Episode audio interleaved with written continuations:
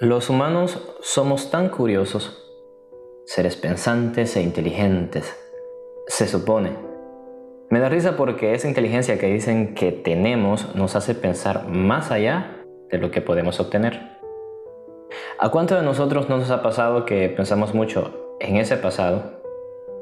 Ese pasado que no podemos cambiar pero que sin esfuerzo recordamos tan rápido. Y lo peor Siempre nos enfocamos en aquellos pequeños y minúsculos detalles que fueron malos, negativos y catastróficos. Diciéndonos que si pudiésemos regresar a aquel día, cambiaríamos todo en ese momento.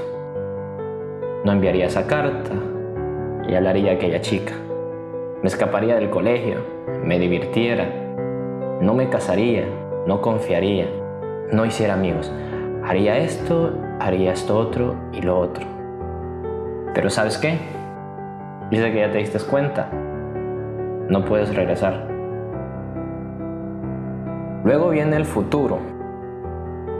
Somos seres tan inteligentes que nos transportamos a años en el futuro y nuestro hermoso pensamiento genera un sinfín de cosas posibles que pasarán sin tener la convicción de que ocurran pero se transporta como que si la estuviésemos viviendo, como que si así sucederá y así es.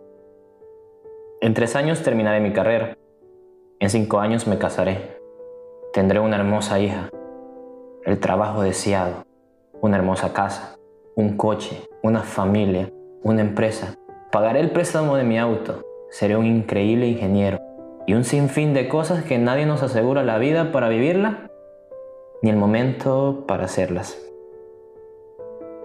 El tercero, que realmente es el centro de todo, el equilibrio del universo, el símbolo de la perfección, es nuestro presente.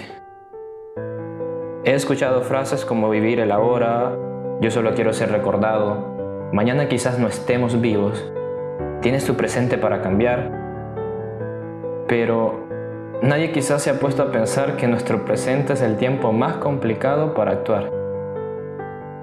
Decidir vivir. Porque es en este centro en el cual tenemos un poder para hacer lo que planeamos a futuro, para que eso se haga realidad.